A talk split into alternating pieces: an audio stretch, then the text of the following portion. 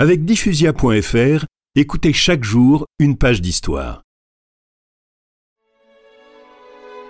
Le dimanche 22, date choisie pour la célébration du 50e anniversaire, le saint homme sert sa dernière messe. C'est ainsi que le père Pillot essaya de chanter la messe. Il n'y arriva pas. Il ne put chanter la préface. Péniblement, il l'a lu. À la fin de la messe, il s'effondra d'un coup, évanoui.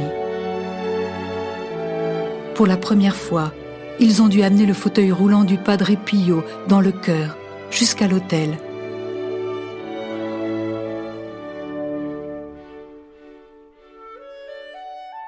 En s'éloignant sur le fauteuil, le prêtre adressa un regard impressionnant aux fidèles, et tendant les bras, comme s'il voulait les serrer contre lui, il murmura.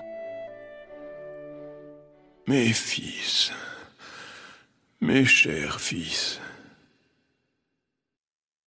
Après la messe, on remonte Padre Pio dans sa chambre. Un léger souffle de vie semble encore animer le saint homme.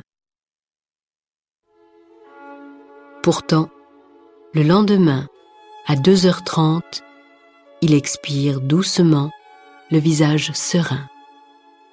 Pas une trace, pas une cicatrice, témoin du calvaire enduré pendant 50 ans, n'était présente sur le corps du padré.